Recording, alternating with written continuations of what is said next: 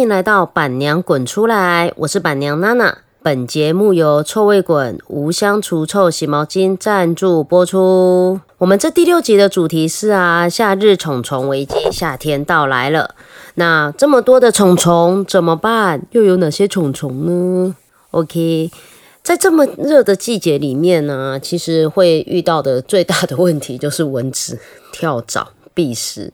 夏天真的是虫虫满天飞，虫虫到处来。其实讲到虫虫啊，大概都大家都会知道说，哦，我应该要点药，我应该要吃药。哎，别忘了，你是真的要认真点，跟一定要记得吃。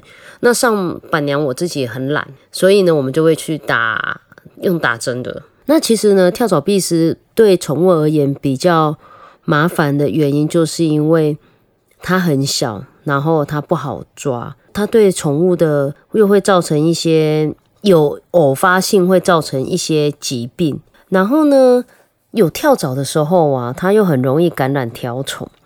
那它可能怎么来的呢？就是小朋友啊，他们可能在舔毛的过程中啊，不小心将跳蚤吃下肚子，所以呢，这时候虫卵呢也进入了体内。那如果没事就没事，那如果有事的时候呢，就会发现呢，它可能体重变轻了。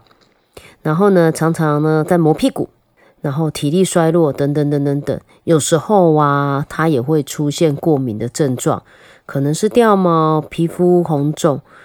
通常这个时候呢，我们就兽医就可以处理了。那有时候是你会在那个毛海的大便里面呢，也会看到白白的一条，那个也记得要带去驱虫了。那个去跟兽医讲一声拿药就可以了啊，你不用带着大便去，你拍个照，医生就 就可以知道了。我之前我记得有一次我带天天去看例行性检查，因为天天边边我们每三个月就会带去例例行性检查。然后有个主人很有一个事主很可爱，他就带了一一个大便袋，然后带了一坨大便去，然后跟 医生讲说怎么办怎么办，我们家狗狗大白色大便。结果一大出来是条虫，很大一条。然后医生还说：“你下次拍个照就好了，不需要带本 本人来。”然后我就觉得哦，我都笑了。对啊，拍个照就可以了。那但是啊，除了这些这些比较轻微的时候啊，那就是简单吃个药就可以解决了。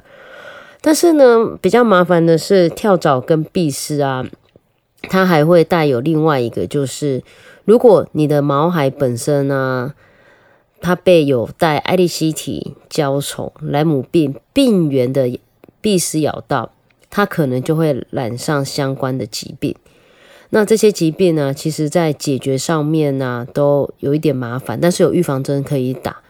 我觉得啊，你在做例行性检查的时候，你可以告诉一下你的那个兽医，你的居住环境。上板娘我自己，我们是住在云林斗六。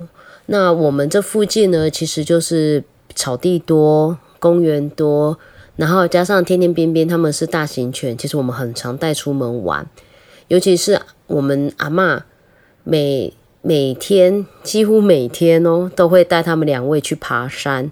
那爬山的路上就会有猴子，所以呢，我们就会跟医生讲说，哎，我们这个 所有的预防针，你帮我们打足一点好了，因为很多的时候是不可避免。因为你总是不能为了害怕疾病不运动嘛，那其实这是一个本末倒置的一个问题，所以就会是这样子。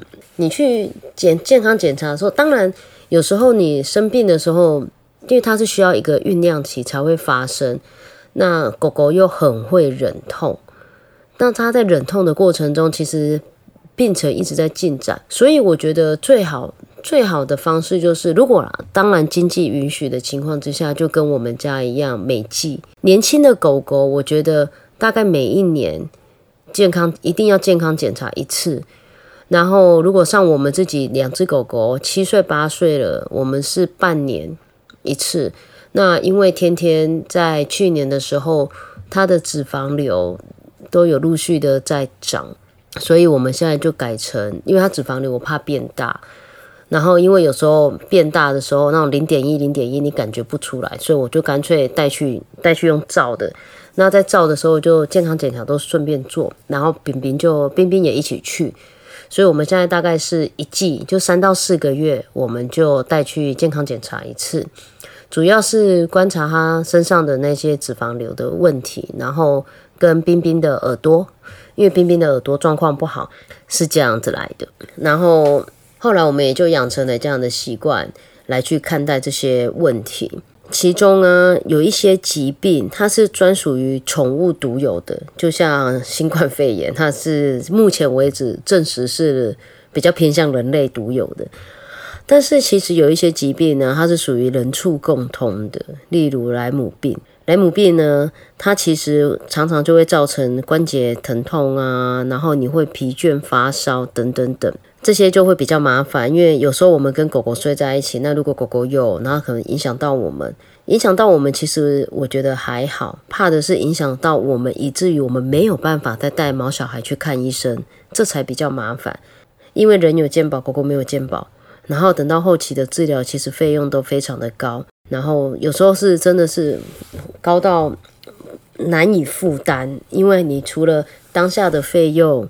然后接下来后续还有为了他的照护的费用，可能我们照护的等级都会提高，例如吃就会提高，吃比较好一点，不不不只有吃，然后也会再加上营养保健品，然后营养保健品完了呢，可能又叭叭叭越来越多，所以狗狗的照护这一块，其实就是要多想一下，只有主人健康了。然后呢，狗狗呢生病的时候，我们才可以够照顾的好。那当然呢，我我会自己觉得，不管是主人健康还是狗狗健康，这都是最重要的，因为两个都好好的，才有办法继续往下走嘛。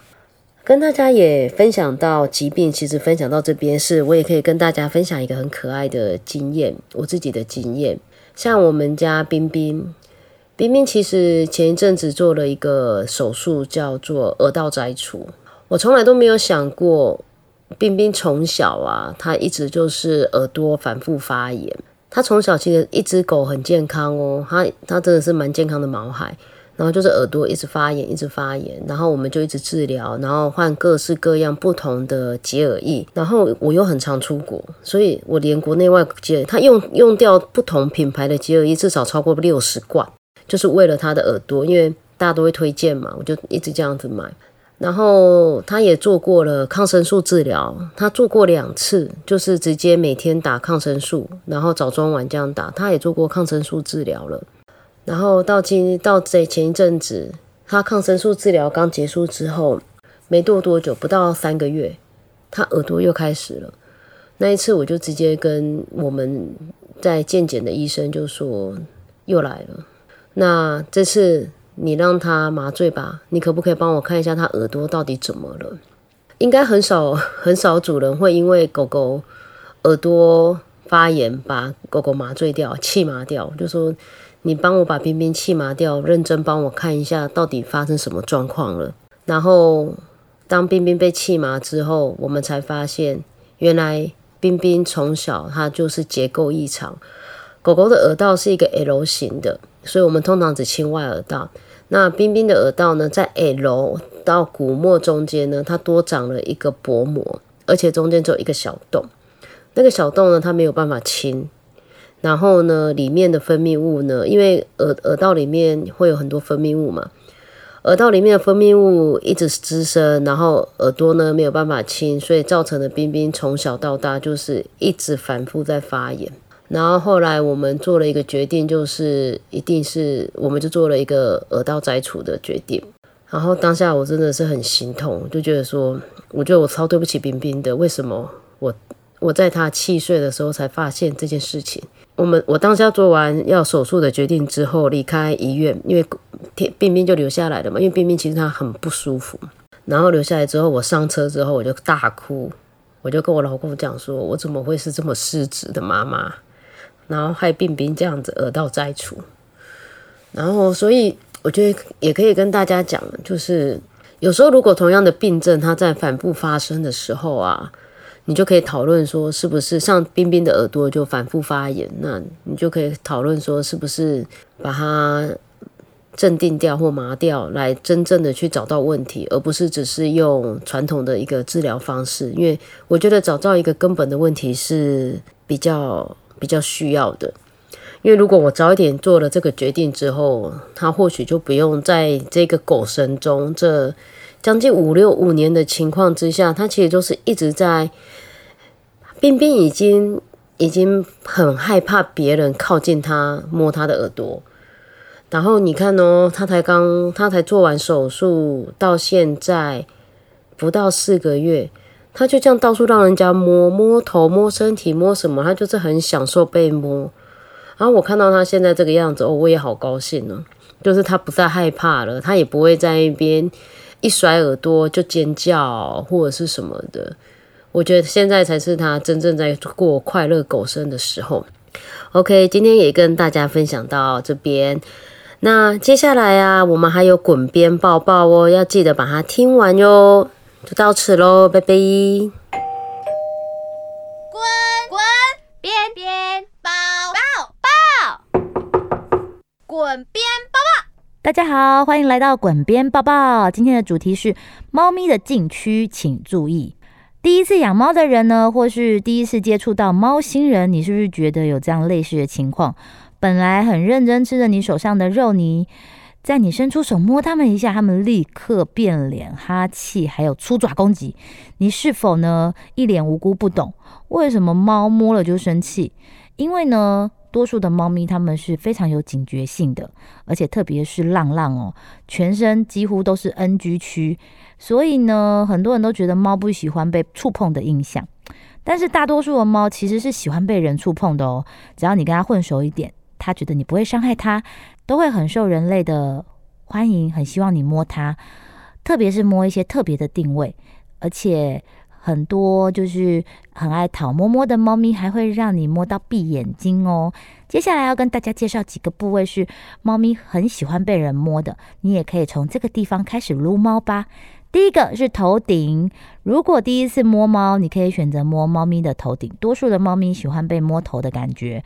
对于人类呢，从猫背伸手摸头也比较不会被攻击，所以呢，这是一个可进可退的好位置。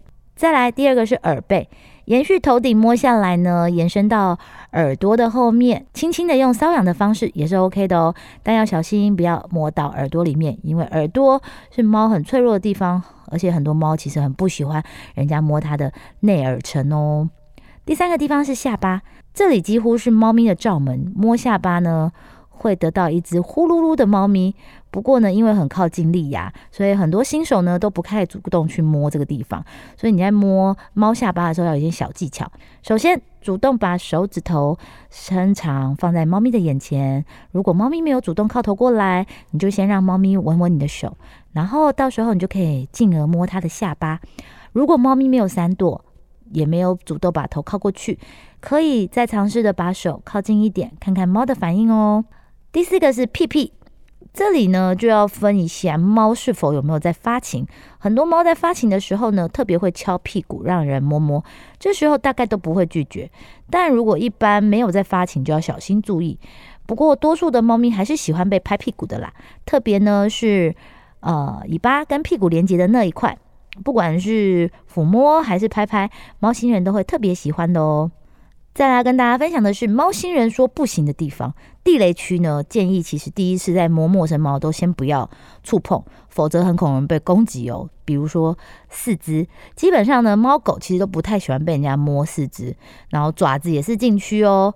不过信任度高的话，猫星人偶尔还是会容忍啦，让你吃个豆腐。再来是肚子，猫咪身上最柔软的区域，也是呃内部器官最多的地方，所以你要摸得到肚子。你就要有很多的信任感。那猫咪其实会在你的面前翻肚，就表示它对你非常的信任。但这些如果它真的不喜欢，就千万千万不要触触碰它。当然，这只是一个多数的情况，触摸位置还是要看每只猫咪的个性哦。所以在撸猫之前，建议大家起手，避免猫咪不开心，也能减少自己受伤的机会。以上内容感谢宠位置提供。滚面抱抱，我们下次见。